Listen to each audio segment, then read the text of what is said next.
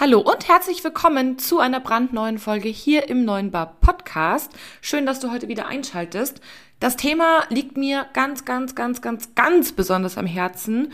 Das merkt ihr vielleicht auch gleich nachher dann in der Folge.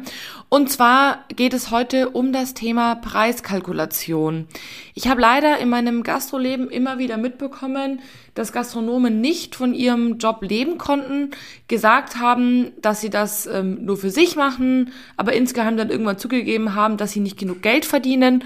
Und das hat mich wirklich bis ins Mark erschüttert. Liebe Gastronomen, ihr arbeitet so viel, da muss einfach drin sein, dass ihr davon leben könnt. Und ein ganz großer Grund, warum häufig Gastronomen nicht davon leben konnten, waren die Preise. Egal, lassen wir völlig mal außen vor, warum die Preise waren, wie sie waren. Das war mit ein Grund, warum es nicht mehr funktioniert hat. Und deswegen geht es in dieser Folge heute um die richtige Preiskalkulation. Ich habe einen absoluten Experten dabei, den lieben Uwe Ladwig. Der Uwe ist Experte für, nicht, Preiskalkulation, aber hilft Gastronomen sozusagen dabei, ihr Betriebsgewinn zu verbessern, also sprich mehr Gewinn zu erreichen. Und dazu zählen natürlich auch die Preiskalkulation. Denn da gibt's einige Tipps und Tricks beziehungsweise Tücken, über die man stolpern kann. Deshalb sprechen wir heute darüber, wie ähm, die Preiskalkulation nicht mehr aussehen sollte. Also das, was falsch ist und der Weg zur richtigen Preiskalkulation. Und der Uwe hat dabei ganz viele Praxistipps mit in seinem Köcher. Und ja, ich würde sagen, legen wir los. Ganz viel Spaß und ganz viel gute Erkenntnis für euch. Hallo, Servus und herzlich willkommen beim Podcast 9 Bar, dem B2B-Podcast rund um Kaffee, Gastro und Co. Hier geht es um aktuelle Gastrothemen, alles rund um das Thema Kaffee und wie du mit einem besseren F&B-Konzept mehr aus deinem Gastbetrieb holst.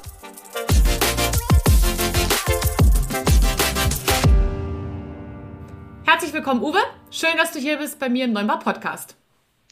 Ja, vielen Dank und äh, ja, ich freue mich auf unseren Podcast und auf die Erkenntnisse, die dabei rauskommen. Oh yes. Ich kann euch nur schon mal sagen, kleiner Spoiler-Alarm, ich hatte viele schon bei unserem Vorgespräch. Uwe, wir befinden uns mitten in der Corona-Zeit und ja, jeder Cent, der überbleibt, ist aktuell Gold wert. Und dennoch kalkuliert tatsächlich der Großteil der Gastronomen mit der sogenannten Aufschlagskalkulation. Und du hast mir gesagt, damit verliert man eigentlich jeden Tag Geld. Warum denkst du, ist das so? Ja, also das hat jetzt, glaube ich, weniger mit Denken zu tun, sondern das, was ich festgestellt habe. Und äh, die Aufschlagskalkulation, die sorgt dafür, dass Produkte mit einem niedrigen Wert, Wareneinsatz, bekommen mhm. eine niedrige Marge. So, das heißt, ich habe das festgestellt die Frage natürlich, die du gesagt hast, warum kalkulieren immer alle noch mit Aufschlagskalkulation, die kann ich ja dahingehend beantworten. So ist es mir ja auch gegangen. Ich habe das so gelernt in der Schule. Mhm. Ja, das heißt, ich habe gelernt, diese Methode in der Schule, beim Meister überall lernt man diese Methode. Das ist das Problem.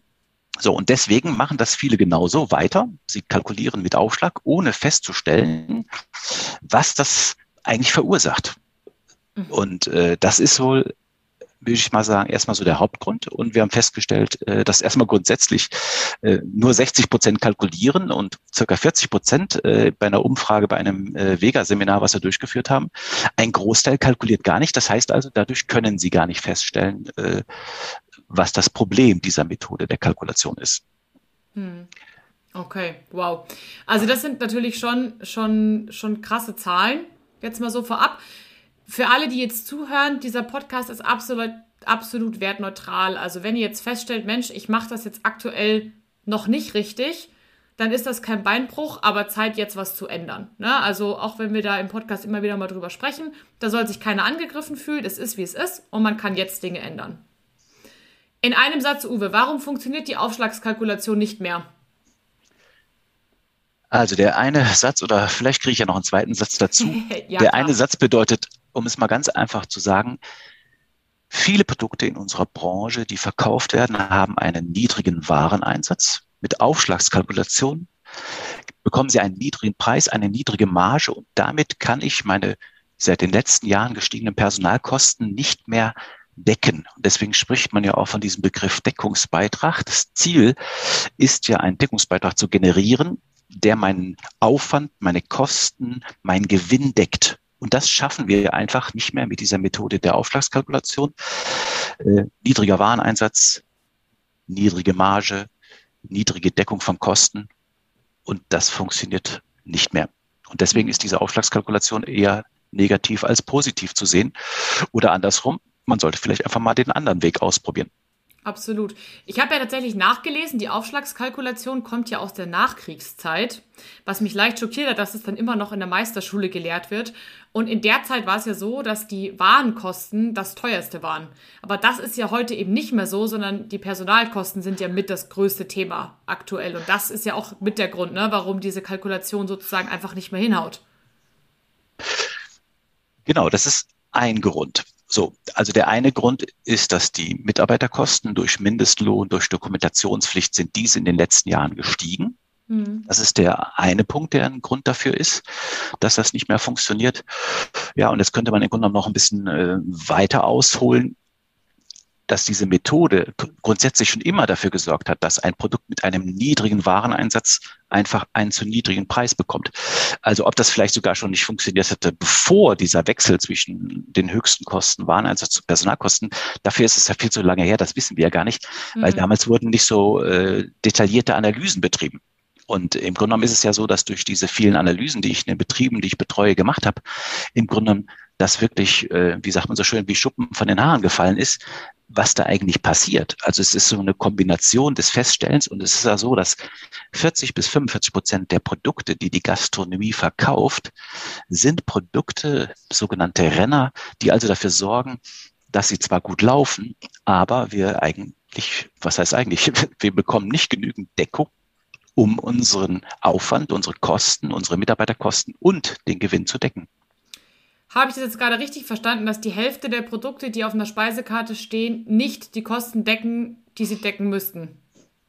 Na, sagen wir mal ein bisschen netter. Also 40 bis 45 Prozent der Produkte, die die Gastronomie verkauft, sind Produkte, wo der Deckungsbeitrag unter dem Durchschnitt mhm. des Gesamtdeckungsbeitrages liegt. Ja, okay. also natürlich kann es sein, dass es bei diesen Rennern welche noch mit einem guten Deckungsbeitrag gibt, der noch ein bisschen dazu beiträgt. Äh, aber es gibt so eine Kennzahl, die lautet Durchschnittsdeckungsbeitrag.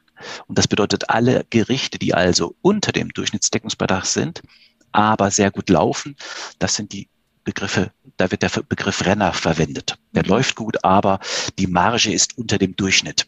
Okay. So, verstanden. das sind die meisten Produkte. Und das kommt durch diese Auftragskalkulation zustande. Hm. Das ist natürlich schlecht.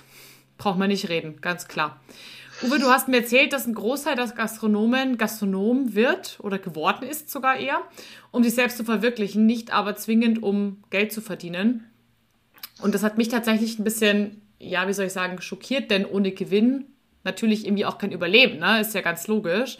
Und die Selbstverständlichkeit oder die Selbstverwirklichung in der Gastro besteht häufig nicht daraus, das verstehe ich auch total, wie ein Buchhalter oder ein Steuerberater dann hinter seinem Schreibtisch zu sitzen. Ne? Wir wollen alle am Gast sein. Das kann ich auch total nachvollziehen. Und natürlich ist so eine Aufschlagsrechnung, wo ich einfach sage, hey, mal vier, einfacher, ne? Und wir reden jetzt die ganze Zeit über so Fachbegriffe wie Deckungsbeitrag und das muss man besser kalkulieren und das muss man genauer machen und so weiter. Und jetzt denkt sich wahrscheinlich schon der Gastronom, um Gottes Willen, was sehe ich da für eine Aktion auf mich zukommen? Daher meine Frage, ist die richtige Preiskalkulation wirklich so schlimm, aufwendig und kompliziert, wie es jetzt vielleicht erstmal klingt? Grundsätzlich ist es ja, ist der Aufwand der gleiche. Also, ob ich jetzt Aufschlagskalkulation anwende mhm. oder auf, auf die äh, Deckungsbeitragskalkulation oder Deckungsbeitragsdenken umstellen würde, vom Aufwand her ist es erstmal der gleiche Aufwand. So. Mhm. Und deswegen kann man sich also überlegen, ob man weiter den Aufwand betreibt, mit Auftragskalkulation zu kalkulieren und sieht ein Ergebnis, was da rauskommt. Oder man geht hin und sagt, okay, wenn es der gleiche Aufwand ist, kann ich ja auch hingehen und sagen, ich mache mal die andere Methode der Kalkulation und denke so, äh, kleines Wortspiel, wie all die anderen kalkulieren. Und die beiden Aldi-Brüder, ja, die, als sie noch lebten, 37 Milliarden Euro Vermögen angesammelt haben, haben diese Methode der Preisgestaltung angewendet. So. Und das war übrigens auch, als ich das da mal so genauer herausgefunden habe, so die Idee zu sagen, hey, wenn die beiden Brüder ja mal diese Denkweise verwendet haben, vielleicht funktioniert das ja auch bei uns. Jo. Und im Grunde genommen in dieser äh, Konstellation ist es dann entstanden, dass Gastronomen, meine Kunden also gesagt haben, hey, wir probieren das mal aus. Mal die andere Methode. Der Aufwand ist ja der gleiche, ob ich jetzt die Methode oder die Methode anwende. Und letztendlich sind bei denen, die es sich, die es geändert haben, nach vielleicht ein bisschen Bauchschmerzen, vielleicht hatten sie die schon, aber letztendlich zählt ja das Ergebnis und äh, der Aufwand war der gleiche und das Ergebnis war ein anderes. Es war einfach überall ein besseres und das können auch viele bestätigen, die da umgestiegen sind. Das glaube ich total. Also ich meine, jeder hat einen Wechselschmerz, das ist ganz normal. Jeder von uns kennt's, ja. Wenn man anfängt, irgendwie Diät zu machen, bis man da erstmal so richtig drin ist, das dauert, das nervt, das ist blöd. Aber das Endergebnis lohnt sich und am Ende des Tages, wenn du mehr Geld im Geldbeutel hast, dann hat sich ja gelohnt. Also ja, da wird wahrscheinlich ein kleiner Schmerz am Anfang sein, bis man das verstanden hat, bis das alles läuft. Aber wenn es der gleiche Aufwand ist und ein besseres Ergebnis, ja dann los. Ne? Also anders kann man es ja eigentlich gar nicht sagen. Und wir geben jetzt ja mal so einen ganz kleinen Einblick heute in das Thema und dann kann ja jeder sich noch mal für sich noch mal überlegen, ob er oder sie das nicht vielleicht auch so machen möchte.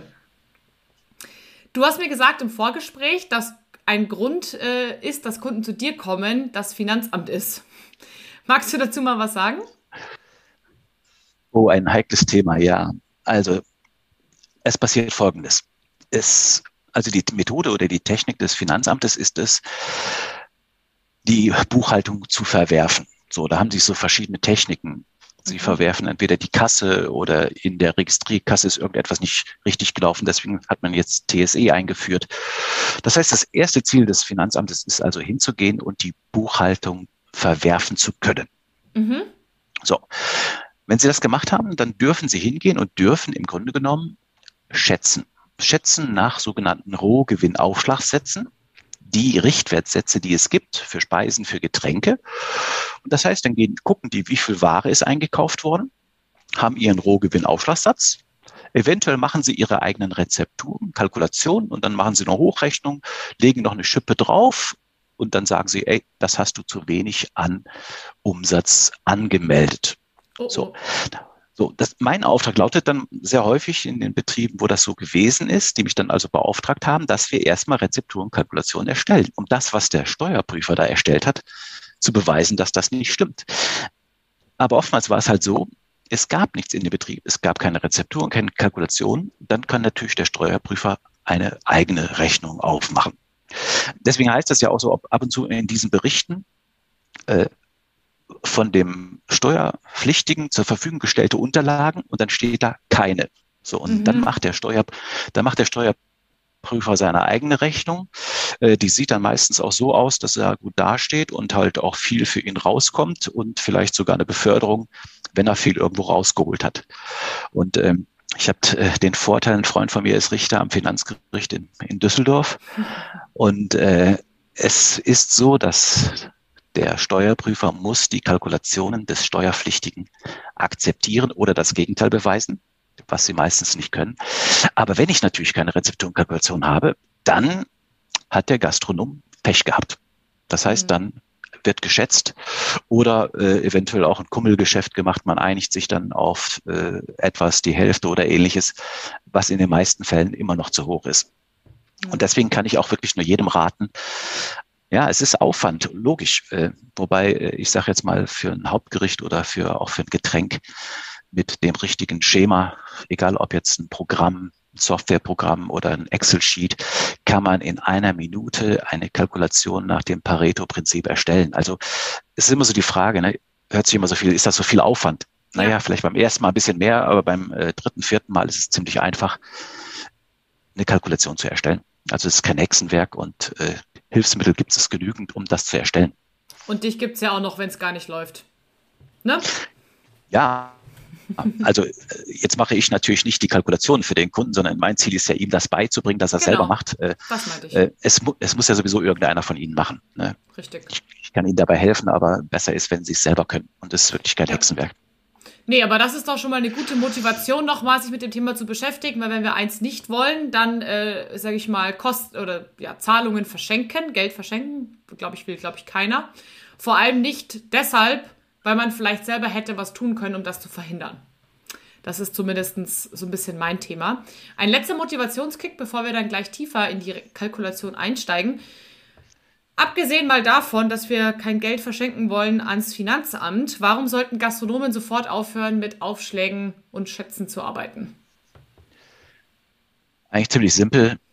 Die Methode Aufschlag funktioniert nicht mehr. 40 bis 45 Prozent der Gerichte, wenn man das umstellt auf Deckungsbeitragskalkulation, bleibt unterm Strich mehr übrig. Und das garantiere ich jedem, der Aufschlagskalkulation macht und der wechselt, dass unterm Strich mehr übrig bleibt. Und wir werden das für die nächsten Jahre dieses mehr benötigen. Ja, also zwingend. Und deswegen kann ich wirklich nur sagen, bitte fangt an zu kalkulieren, stellt um eure Methode der Kalkulation, abgesehen davon, dass jetzt auch viele Gäste bereit sind, auch bei den Produkten, wo wir sonst vielleicht ein bisschen verlieren, auch bereit sind, mehr zu bezahlen. Ich glaube, wir haben jetzt aktuell die beste Chance, die größte Chance, etwas zu drehen, was uns für die nächsten Jahre wirklich weiterhilft. Ja. Also und jetzt haben wir leider ja noch ein bisschen Zeit, ne? Äh, jetzt vorgestern oder wann die Meldung kam.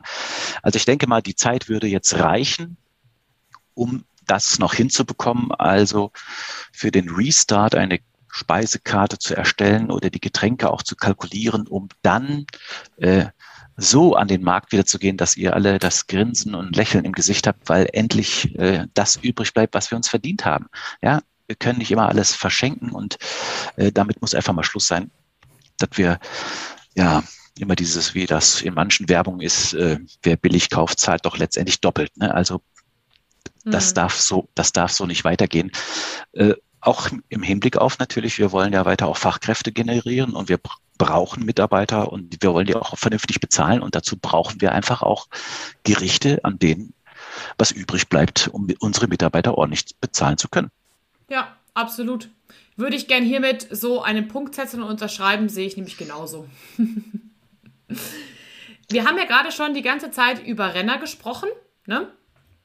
Ähm, wo du gesagt hast, ja, ähm, man geht davon aus, die laufen gut und da ist man auch so ein bisschen stolz drauf, ne? Das sind meine Rennerprodukte, das ist total toll und mhm. so. Ähm, und du hattest aber auf deinem ähm, Blog einen anderen Begriff, ja, ins Rennen gebracht. Das ist jetzt doppelt gemoppelt. Weil du ja gerade auch gesagt hast, dass die Renner eigentlich gar nicht so tolle Produkte sind, auch wenn sie erstmal ja so klingen. Du hattest den Begriff des Gewinners ins Rennen gebracht. Erzähl mal, was es damit auf sich hat. Ja, also nochmal, vielleicht nochmal zu dem Renner. Also mhm. der Renner, der Renner ist ein Produkt, was sehr gut läuft, aber der Deckungsbeitrag ist unter dem Durchschnitt. Ja. Und der Gewinner läuft auch gut, aber der Gewinner ist vom Deckungsbeitrag über dem Durchschnitt, zum Beispiel der Hauptgerichte. Mhm. Und deswegen nennt er sich halt auch Gewinner. Und diese sogenannte Portfolioanalyse, die auch in der Industrie und überall angewendet wird, äh, ich selber damals kennengelernt habe bei Professor Schätzing, ist wirklich, ich nenne sie ja immer so liebevoll, das ist eine Gelddruckmaschine. Mhm. Ja, weil sie diese Diagnose, aus, bestehend aus Renner, Gewinner, Verlierer und Schläfer, sorgt letztendlich dafür, dass wir auch herausfinden, was ist der Kunde gerne und wo müssen wir einschreiten und etwas unternehmen. Man kann übrigens ganz leicht testen, wenn euer meistverkauftes Gericht ein Renner ist, dann besteht bei euch ein Riesenpotenzial, das Ergebnis zu verbessern, weil das meistverkaufte Gericht sollte, nein, muss ein Gewinner sein. Dann gewinnt auch ihr. So, deswegen, und deswegen, ähm, wir haben ja auch viele Dinge in der Speisekartengestaltung gelernt. Äh, da wurde uns beigebracht, oben rechts fangen wir mit dem Niedrigen an, nach unten hin teurer. Also wir haben früher und leider auch teilweise heute noch lernen wir Dinge, wo man eigentlich sagen müsste, sorry, hört endlich auf mit diesen Dingen, das funktioniert nicht mehr. Oben rechts muss das Produkt hin mit dem höchsten Deckungsbeitrag. Ja, höchster Deckungsbeitrag äh, sind dann oftmals, kann natürlich passieren, durch Aufschlagskalkulation, Rinderfilet mal vier genommen, wird zum Schläfer, weil wir einen unfairen Preis machen. Ja. Also das heißt, das ist der Gegenpart dieser Methode der Kalkulation. Wir nehmen also ein teures Produkt mal vier. Das wird so teuer, dass der Kunde sagt, so, jetzt übertreiben Sie es aber. Mhm. Und das wird nachher im Grunde in eine Richtung gehen, wenn wir Deckungsbedarfskalkulationen machen über den Umweg der Speisekartendiagnose, werden wir die fairste Preispolitik machen für alle Beteiligten, also für mhm. Gast, für Unternehmer, für Gastronomen und für Mitarbeiter. Ja, und äh, das ist also mal dieser Gewinner ist das wichtigste Produkt auf der Speisekarte. Und äh, so eine Diagnose wird meistens dann äh, bei Hauptgerichten gemacht, weil das die Produkte sind, wo wir letztendlich sowieso am meisten mit Geld verdienen. Mhm.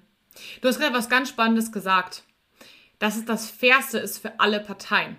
Denn eine Sache, äh, glaube ich, habe ich oft so im Kopf, wenn ich irgendwie höre, ja, ähm, nee, und wenn ich jetzt die Preise hier anders mache, dann muss ich die ja teurer machen, dann sind die Kunden böse. Moment, aber der Punkt ist ja, dass du ja nicht alle Produkte automatisch teurer machen musst, sondern dass sie das kosten, was sie kosten müssen. Was aber dann auch im Umkehrschluss bedeutet, dass Produkte, die, sag ich mal, jetzt gerade unnötig aufgeblasen wurden, ne, wie zum Beispiel das Rinderfilet, was du jetzt gerade erwähnt hast, dass die dann vielleicht ja günstiger sind sogar als das, was du mal überlegt hattest. Und dann ist es ja wieder fair für alle.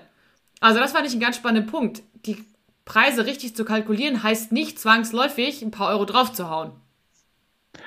Genau, also du hast es genau richtig auch erklärt und äh, diese Angst können wir jetzt auch mal ganz einfach nehmen. Ja. Also was, was wird passieren? Also wir gehen jetzt mal davon aus, dass viele Auftragskalkulationen gemacht haben. So, und ähm, jetzt wird Folgendes passieren. Jetzt werden natürlich die Gerichte, die Renner im Preis steigen.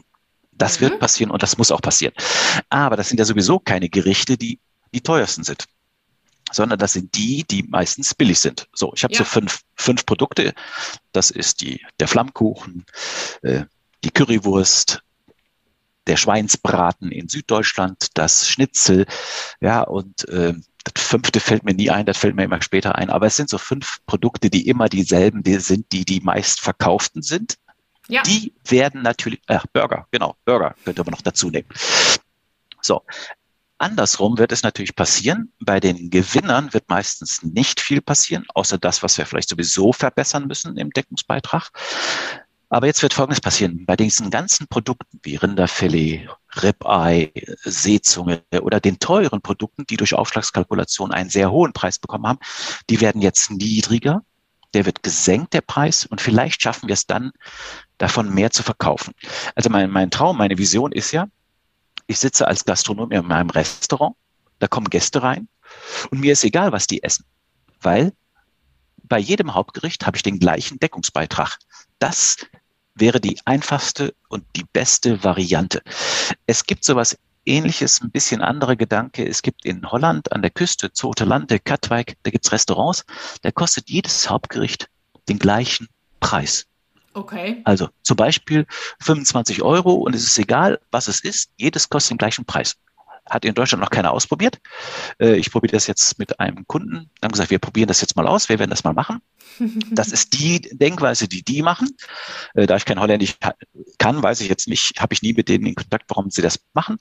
Ähm, aber meine Vision ist letztendlich, ich bin ja mehr basierend auf Deckungsbeitrag. Meine Idee ist, wie gesagt, ich sitze in meinem Restaurant, meine Kunden kommen, es ist mir egal, was sie essen. An jedem Gericht habe ich den, an jedem Hauptgericht habe ich den gleichen Deckungsbeitrag. Das wäre die fairste Preisgestaltung für alle. Das heißt, mir passiert nicht, ich muss nicht weinen, oh, hoffentlich essen die jetzt keine Currywurst. Ach, hoffentlich essen die kein, äh, kein Produkt, wo ich nicht, kein Geld verdiene oder vielleicht sogar noch drauflege. Also das passiert ja auch. Es gibt ja auch mhm. Produkte, äh, wo draufgelegt wird. Ja, cool. und äh, das wäre etwas, und das muss man jetzt nicht unbedingt von heute auf morgen erreichen. Wobei, ich sage jetzt mal, grundsätzlich ist ja so, äh, wer weiß denn jetzt noch, wie die Preise waren vor dem Lockdown? Also ich nicht. ja, also ich würde sagen, ich weiß vielleicht bei manchen, weil ich da mit dran gewirkt habe, aber äh, ansonsten würde ich mich da schwer tun zu wissen, was die vorher genommen haben. Deswegen könnten wir doch jetzt hingehen und sagen, hey, jetzt oder nie. Ja. Jetzt haben nee, wir die besten die Möglichkeiten. Nutzt die Chance, fangen an, es umzudrehen und äh, ihr könnt auch, äh, wie gesagt, ist, da ich das ja bei vielen Betrieben machen, äh, da gibt es auch einige, die sich bereit erklären, auch das mal zu bestätigen, dass das funktioniert hat. Ne? Und äh, da ist es leider auch so, dass viele nicht die Chancen nutzen, auch mal Kollegen zu fragen, wie hast du das denn gemacht, weil doch so ein bisschen Konkurrenz immer noch so, mhm. so scheinbar vorhanden ist. Also, dass das funktioniert, kann ich euch sagen. Zumindest kann ich das als Außenstehender insofern beurteilen. Guckt mal äh, Uwes äh, 5-Sterne-Bewertungen auf Google an. Da stehen ganz viele nette Leute drin, die Dinge schreiben, wie er ihnen geholfen hat. Also das nur Tipp am Rande, das scheint zu funktionieren, was er da erzählt. Deswegen würde ich tatsächlich ganz gerne mal äh, ein bisschen auf den Punkt kommen, in Anführungsstrichen. Wenn Gastronomen nicht mehr mit Aufschlägen rechnen sollen, stellt sich ja die Frage, wie sie es denn sonst machen sollen. Wir sprechen immer schon von Deckungsbeitragsrechnung. Magst du denn erklären, wie die funktioniert? Genau, mache ich gerne. Ich habe ja so, ein, so, eine Art Weg. Und äh, viele Jahre, also bevor äh, wir diese Situation mit Corona hatten, habe ich ja immer gesagt, wir machen jetzt den sanften Weg der Umstellung.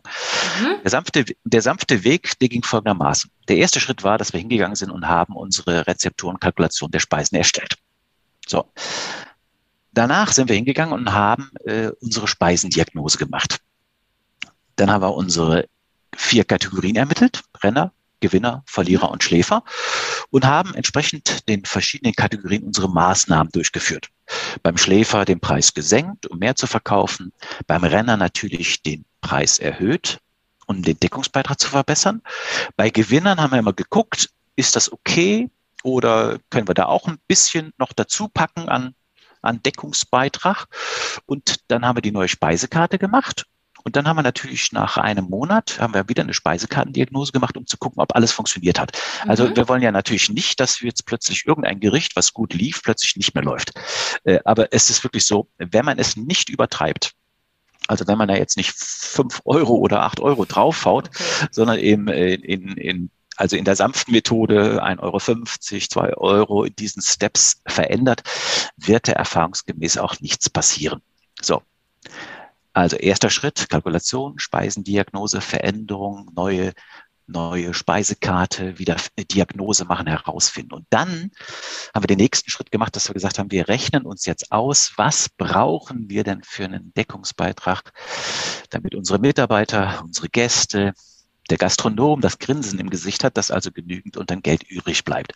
Dann haben wir also einen Deckungsbeitrag errechnet, den wir brauchen, Mhm. Wir haben auch natürlich den Gewinn mit berücksichtigt. Auch hier wichtig, beides in Euro. Das heißt also mal als Beispiel, wenn wir ein Produkt haben mit drei Euro Wareneinsatz, ja. haben wir ausgerechnet, haben wir ausgerechnet, was für einen Deckungsbeitrag brauchen wir? Zum Beispiel zehn Euro. Mhm. Ich sage ich sag ja sehr häufig und schreibe das auch, äh, alles eigentlich unter zehn Euro Deckungsbeitrag mit, mit Gästen bedienen, mit Kochen, einen Koch bezahlen, das funktioniert eigentlich nicht. Also mhm. rechnerisch funktioniert das nicht. Das heißt, ich errechne einen Wert in Euro, der kommt auf den Wareneinsatz drauf. Entweder mache ich es in zwei Step, den Deckungsbeitrag, um die Kosten zu decken und den Gewinn, den ich haben möchte. Ich sage jetzt mal als Beispiel zwei Euro. Mhm. Da habe ich also drei Euro, zehn Euro Deckungsbeitrag, zwei Euro für Gewinn plus Mehrwertsteuer. Jetzt aktuell noch sieben Prozent. Wobei, Achtung, ich rechne in allen meinen Betrieben nicht mit sieben Prozent, sondern wir rechnen mit 19 Prozent. Weil dieses Geschenk jetzt von der Bundesregierung ist jetzt ein Geschenk, um das Minus auszugleichen, was wir, was bei uns passiert ist. Das ja. heißt, ich gehe nicht hin und rechne mit sieben Prozent, sondern mit 19 Prozent, weil diese 12 Prozent sind dazu da, unsere, unseren Schaden ein bisschen auszugleichen. Ich sage ein bisschen ausgleichen, den werden wir nicht äh, einzig und allein damit ausgleichen können. Aber 12 mhm. Prozent ja. hilft uns schon ein bisschen weiter und ähm, ich zeige ja auch in einem, äh, in meiner Gastro-Challenge zeige ich auch immer Beispiele, äh, wo Betriebe es schaffen, ich sage jetzt mal die, die vorsichtig sind, schaffen es in einem Jahr 43 Cent den Deckungsbeitrag zu verbessern. Aber ganz, ganz viele haben im letzten Jahr wirklich ähm, zwei Euro bis zu zwei Euro ihren Deckungsbeitrag verbessert. Das heißt also, ja, das könnt ihr euch einfach ausrechnen. Zwei Euro mal die verkauften Hauptgerichte im Jahr ist das, was unterm Strich mehr übrig geblieben ist. Weil läuft. das läuft durch, wie man so sagt. Läuft. Und natürlich gehört da ein bisschen Mut dazu. Aber äh, äh, das ist vielleicht auch nochmal ein wichtiger Punkt. Ähm, wer Preispolitik betreibt oder wer Preise macht, der muss ein bisschen mutig sein.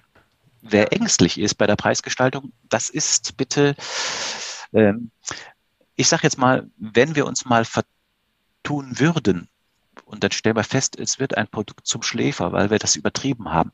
Ja, ist ja nicht schlimm, dann ändere ich es wieder. Also ja. es ist ein, ein permanenter Prozess, den wir da machen. Und wie gesagt, Wareneinsatz plus Deckungsbeitrag pro Gericht in Euro plus Gewinn pro Gewicht plus die Mehrwertsteuer, das ist es. Und es ist total simpel, sie, diese Methode der Kalkulation anzuwenden. Und es ja. ist einfach die fairste Kalkulationsmethode, die es gibt. Alles äh, ich möchte das vielleicht sogar noch ergänzen. Jede Kalkulation, die basiert auf einem Prozentwert oder einem Faktor, ist ja. auf Deutsch gesagt Mist. Kann ich nur von abraten.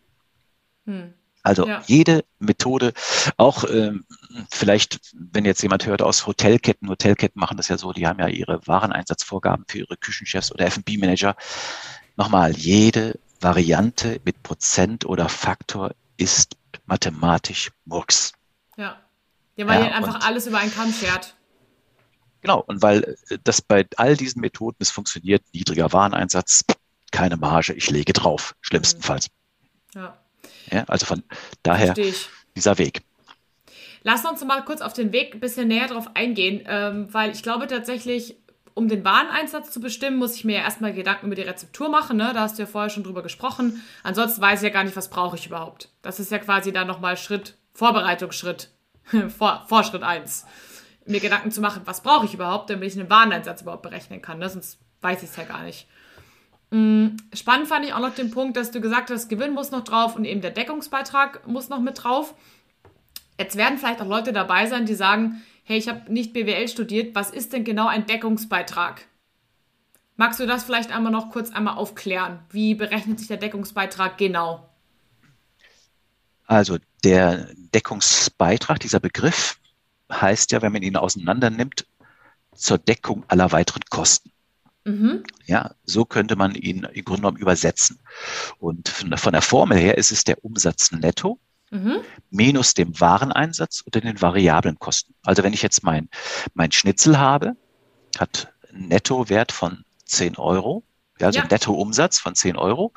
Und ich sage jetzt mal als Beispiel, ich hätte 2,50 Euro Wareneinsatz, also die Menge an Ware, die ich auf den Teller lege, mit Schnitzel, mit Soße, mit Pommes, mit Salat etc., dann bedeutet es, dass ich einen Deckungsbeitrag von 7,50 Euro an diesem Schnitzel habe. So. Und letztendlich ist das so ein Punkt, das ist dann wieder unter meiner magischen Marke 10. Ja, weil ich ja sage, ja. alles, was unter 10 Euro Deckungsbeitrag ist, da besteht Potenzial der Verbesserung. So.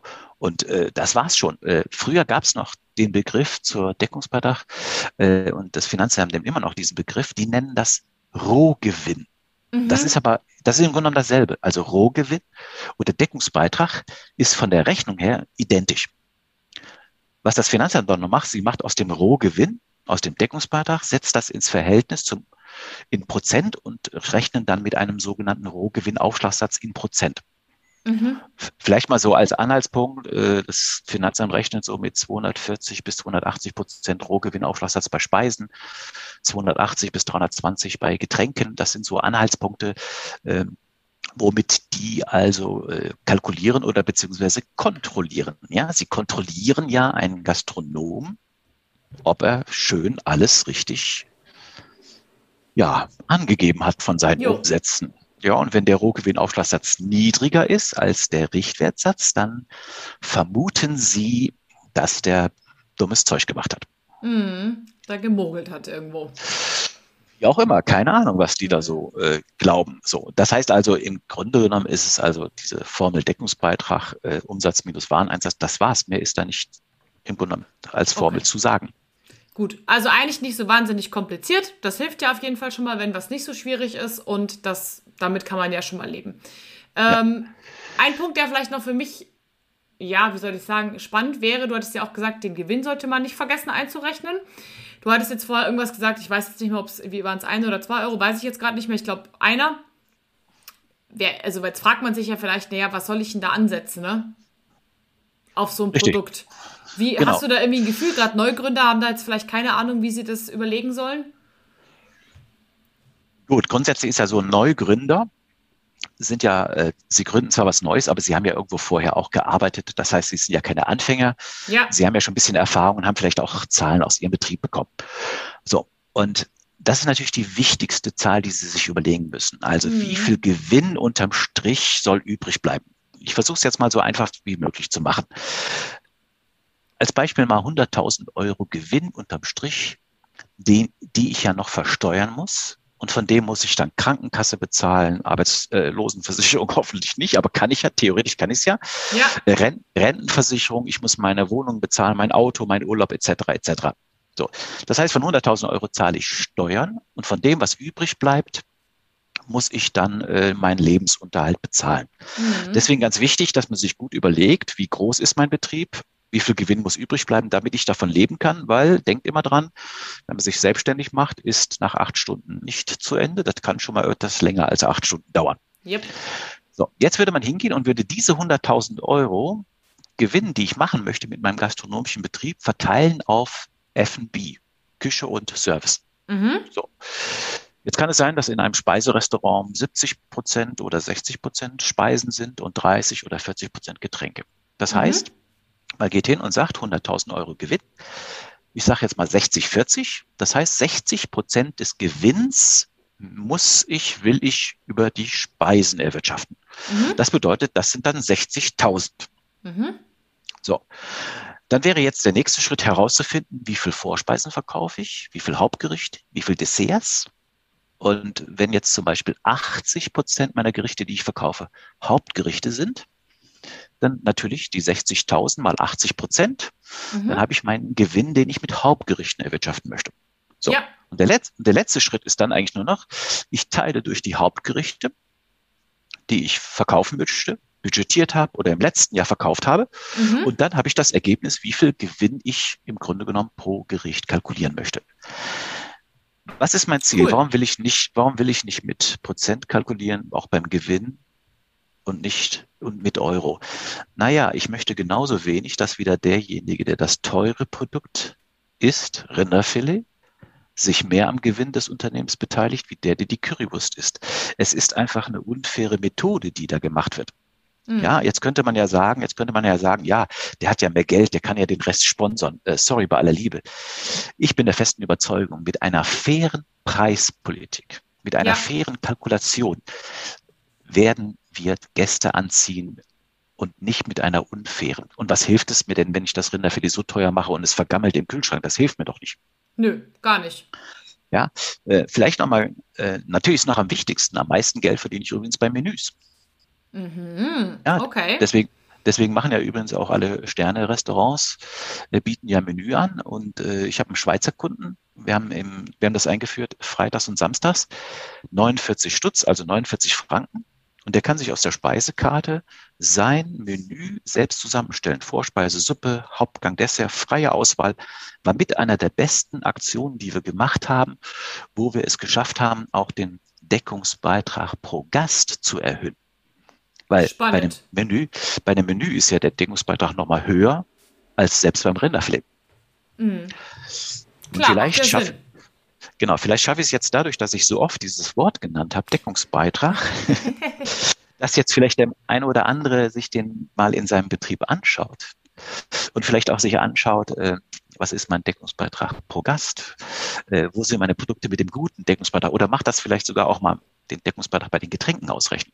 Mhm. Also äh, wenn ich das erreicht habe, allein dass sich mehr mit diesem Begriff befasst wird, dann wird das auch schon deshalb ein Erfolg, weil das, auf das man sich konzentriert, wird steigen.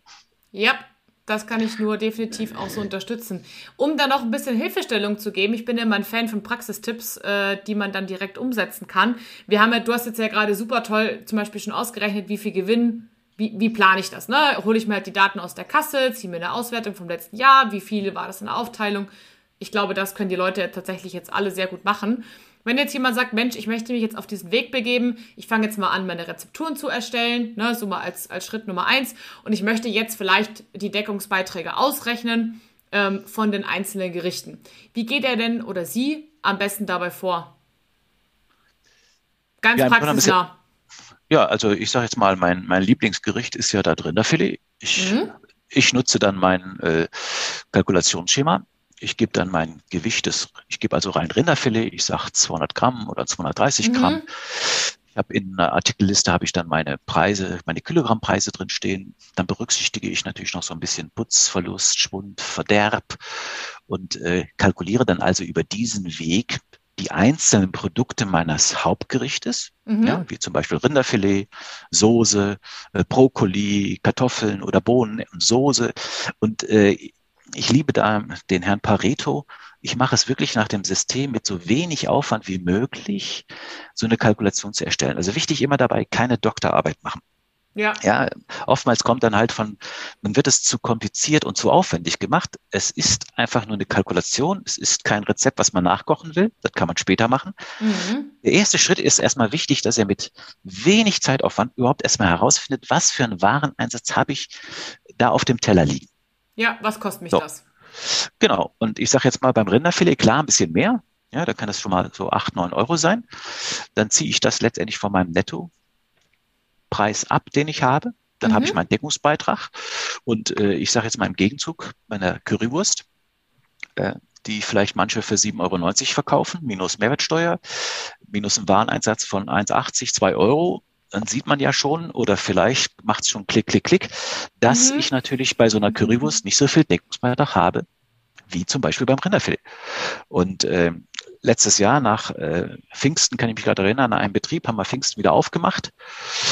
Wir haben in diesem Betrieb angefangen. Äh, vor Corona kostete die Currywurst 97. Als wir wieder aufgemacht haben, 99. Und in den letzten Monaten, wo wir aufhaben, für 12,50 verkauft. Und sie war immer noch das meistverkaufte Gericht. Also es lag hier in dem Fall nicht am Preis. Der Kunde war bereit, vorher 97, nachher 12,50 zu bezahlen. Das ist schon ein harter Schritt. Das ist fast eine Verdoppelung. Ja. Ja, die bekommen auch einen, äh, ich sag mal, den Gastro Challenge Orden 2009, äh, 2020, cool. weil sie weil sie äh, etwas geschafft haben, was noch kein einziger Gastronom geschafft hat. Sie haben in 2020 den Deckungsbeitrag ihrer Hauptgerichte verdoppelt. Wow. Das ist schon außergewöhnlich und da hat man sich wirklich getraut, äh, was zu machen. Äh, ich bin schon zufrieden, wenn manche Betriebe es schaffen würden, den um zwei Euro zu erhöhen. Das würde ihnen schon unwahrscheinlich viel bringen. Mit Sicherheit, ja. Und äh, das, damit kommen wir auch in eine Richtung, wo wir also auch genügend Geld haben, unsere Mitarbeiter vernünftig zu bezahlen. Und äh, das ist notwendig. Hm. Das brauchen wir. Und Auf wir jeden Fall sehr, verdient. sehr spannend. Sehr, sehr, sehr spannender, sehr, sehr spannendes Thema, finde ich. Also unfassbar, da kann man natürlich noch Stunden drüber weiterquatschen. Am Ende des Tages erste Schritte, ganz klar Rezepturen erstellen, gucken, was habe ich für, für, Waren, für Wareneinsätze, dann eben den Deckungsbeitrag zu berechnen, ne, mit den Preisen, davon die Mehrwertsteuer abziehen, davon sozusagen den Wareneinsatz abziehen und mal gucken, wo komme ich bei raus. Und dann hast du ja schon gesagt, ne, alles, was irgendwie unter 10 Euro ist, naja, genau. das wird wahrscheinlich schwierig. Und, ähm, so, so, kannst du, Katharina, auf jeden Fall auch schon deine äh, Betriebe, die du kennst, unterstützen und äh, ihnen ja. dabei helfen. Ne?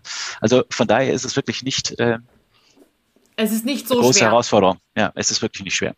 Also ihr seht schon, es ist wirklich nicht so kompliziert und das sind jetzt mal die ersten Schritte. Und wer jetzt sagt, Mensch, ähm, ich habe das jetzt gemacht und ich habe festgestellt, hey, äh, irgendwie ein Teil meiner, meiner Gerichte, die sind eigentlich nicht so cool, da muss ich die Preise erhöhen, dann Ne, und, und ich mache das jetzt, aber ich habe irgendwie das Gefühl, boah, ich brauchte irgendwie Support und ich weiß nicht so genau, wie ich das richtig machen soll, wie ich das dann auch kommuniziere, wie viel ich wo wie anpasse sozusagen. Wer da Support braucht, ähm, kann sich gerne beim Uwe melden. Ich werde seine Kontaktdaten nochmal in den Show Notes auf jeden Fall verlinken. Der Uwe hat auch ganz, ganz, ganz viele tolle Videos. Das kann ich euch nur auch als, äh, ja, sag jetzt mal Außenstehender sagen. Ich bin ja selbst kein Gastronom. Aber die fand ich wirklich sehr toll erklärt, sehr hilfreich erklärt, auch für Leute, die jetzt eben kein BWL-Studium haben. Die verlinke ich euch natürlich auch, sodass ihr euch da einfach mal so ein bisschen durchklicken könnt. Und wie gesagt, nehmt die Hilfe von, von Uwe in Anspruch. Der macht es schon eine ganze Weile und hat so vielen Menschen geholfen. Ja, holt euch Hilfe, wenn ihr es selber nicht schafft. Das ist tausendmal besser, als noch jahrelang weiterzumachen, wie man schon, ja, vor sich hin wurschtelt, sage ich mal, seit Jahren. Denn am Ende des Tages, wie du es gerade noch gesagt hast, Uwe, ihr habt es euch verdient. Ihr arbeitet so viel da draußen in euren Läden, so viele Stunden, so viele Nächte durch. Da muss auch was hängen bleiben dürfen. Und das ist Wirklich, das muss sein. Gönnt euch das. Krass formuliert. Jo, Uwe, eine letzte Frage hätte ich noch an dich. Wie häufig sollte ich denn kalkulieren? Gut, also wenn ich einmal, ähm, ich sage jetzt meine Gerichte, die ich dort gemacht habe, kalkuliert habe, dann ist immer nur die Frage, ob sich irgendwie mein Einkaufspreis verändert, mhm. etc. Also im Grunde sind ja sehr oft in diesen Systemen die Artikel miteinander verknüpft. Die Preise automatisieren sich. Dann ist es nicht mehr neu machen, sondern nur noch kontrollieren. Also mhm. ich empfehle natürlich, ich empfehle natürlich jetzt immer grundsätzlich auch die Speisekartendiagnose. Das heißt, erster Schritt, alle Kalkulationen machen. Jedes Gericht, was ihr verkauft, bitte jedes Hauptgericht, was ihr verkauft, bitte eine Kalkulation machen, bitte die Speisendiagnosen machen, regelmäßig. Äh, jetzt am Anfang, wenn, wenn man das neu macht, vielleicht so alle zwei, drei Monate, später ja. weniger. Ja, grundsätzlich solltet ihr immer schauen, dass ihr kontrolliert, ob ihr genügend Deckungsbeitrag übrig bleibt. Äh, ich sage jetzt mal, ich mache das ja oft unterstütze ich ja auch Betrieben. Aber die meiste Tätigkeit, wenn wir Kalkulationen machen, ist eigentlich kopieren. Ja, wir machen zwar dann ein Gericht, aber dann kopieren wir das und dann ändern wir nur noch vielleicht die Beilage oder wir ändern das Fleisch. Also ich sage immer, äh, habe ich auch letzte Woche noch in, in einem Betrieb haben wir Excel-Coaching gemacht. Äh, 80, naja, sagen wir mal 70 bis 80 Prozent meiner Tätigkeiten ist kopieren. Strong C, Strong V. Ja, ja dann ändere ich noch, dann ändere ich noch ein bisschen ab. Also von daher, wenn das einmal steht, am Anfang natürlich etwas mehr Aufwand, aber wenn das einmal steht, dann ist es nur noch äh, verändern, verbessern, äh, aber nicht wieder neu machen. Ja. Und denkt immer bitte dran, das, was ihr habt, habt ihr. Das nimmt euch keiner weg. Es ist euer Gut, euer, eure Qualität.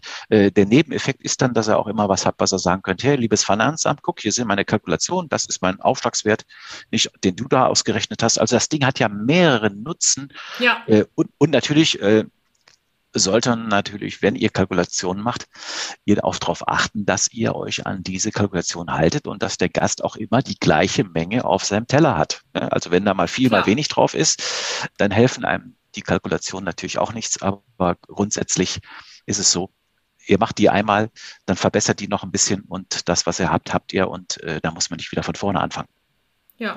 Und, und vielleicht jeder, jeder Koch, der sich heutzutage bewirbt und sagt, hey, ich habe hier Kalkulationen und ich äh, äh, arbeite mit so einem System, der wird überall mit Kussern genommen.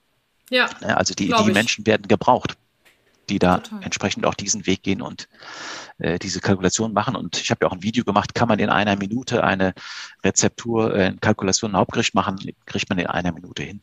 Hey, mega. Also Überlegt euch mal, wenn ihr jetzt wirklich über nachdenkt, wie viel Zeit ihr jetzt aktuell habt, äh, eine Minute pro Hauptgericht mit äh, quasi Uwes Tools, ja, dann lohnt es sich auf jeden Fall Kontakt mit ihm aufzunehmen. Denn am Ende des Tages spart ihr euch langfristig einen Haufen Geld.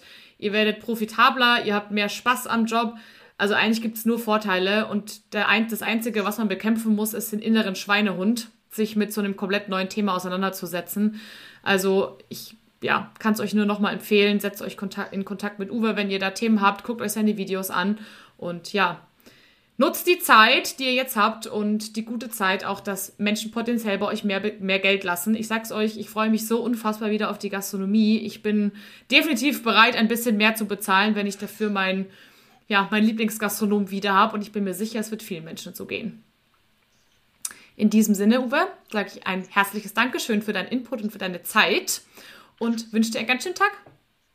Ja, vielen Dank, Katharina, für den, dass wir den Podcast zusammen gemacht haben. Hat mich auch sehr gefreut und äh, ich wünsche dir auch eine gute Zeit und dass wir beide ja dafür sorgen können, dass es unseren Gastronomen, die uns am Herzen liegen, auch wirklich weiterkommen.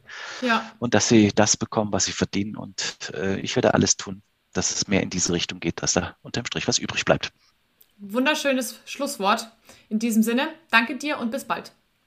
Bis bald. Danke. Bye bye. Ciao. Mach's gut. Ciao. So, meine Lieben, das war's auch schon wieder mit dieser Folge im neuen Bar Podcast. Ich hoffe, sie hat euch gefallen und sie hat euch inspiriert, den Stift in die Hand zu nehmen und eure Preise nochmal zu prüfen, vielleicht dabei was festzustellen und neu zu kalkulieren. Ich fand es so schön, wie Uwe gesagt hat, ihr habt es euch verdient und damit möchte ich jetzt auch diese Folge zu Ende bringen bzw. schließen. Ihr habt es euch verdient, von eurem harten Leben zu leben. Also ihr habt so viel Arbeit, ihr macht so viele Dinge für eure Gäste, wenn ihr wieder könnt. Ihr müsst davon leben können. Und in diesem Sinne wünsche ich euch jetzt eine ganz, ganz schöne neue Woche. Ich hoffe, ich konnte euch mit dieser Folge ein bisschen zum Nachdenken anregen. Und falls das so ist, dann teilt mir das super gerne mit im neuen Bar Podcast. Entweder auf Instagram oder auf Facebook. Da habt ihr auch immer einen Post zur aktuellen Folge, wo auch nochmal alles mit drin steht. Übrigens macht es total Sinn, wenn ihr mir auf beiden Kanälen folgt, denn ich poste da immer nochmal quasi kleine Anekdoten aus der Folge in der Woche rein und auch so Tipps und Tricks, wenn ich irgendwas auf dem Weg so aufgabel in meinem Alltag. Also es lohnt sich auf jeden Fall, da mal vorbeizuschauen.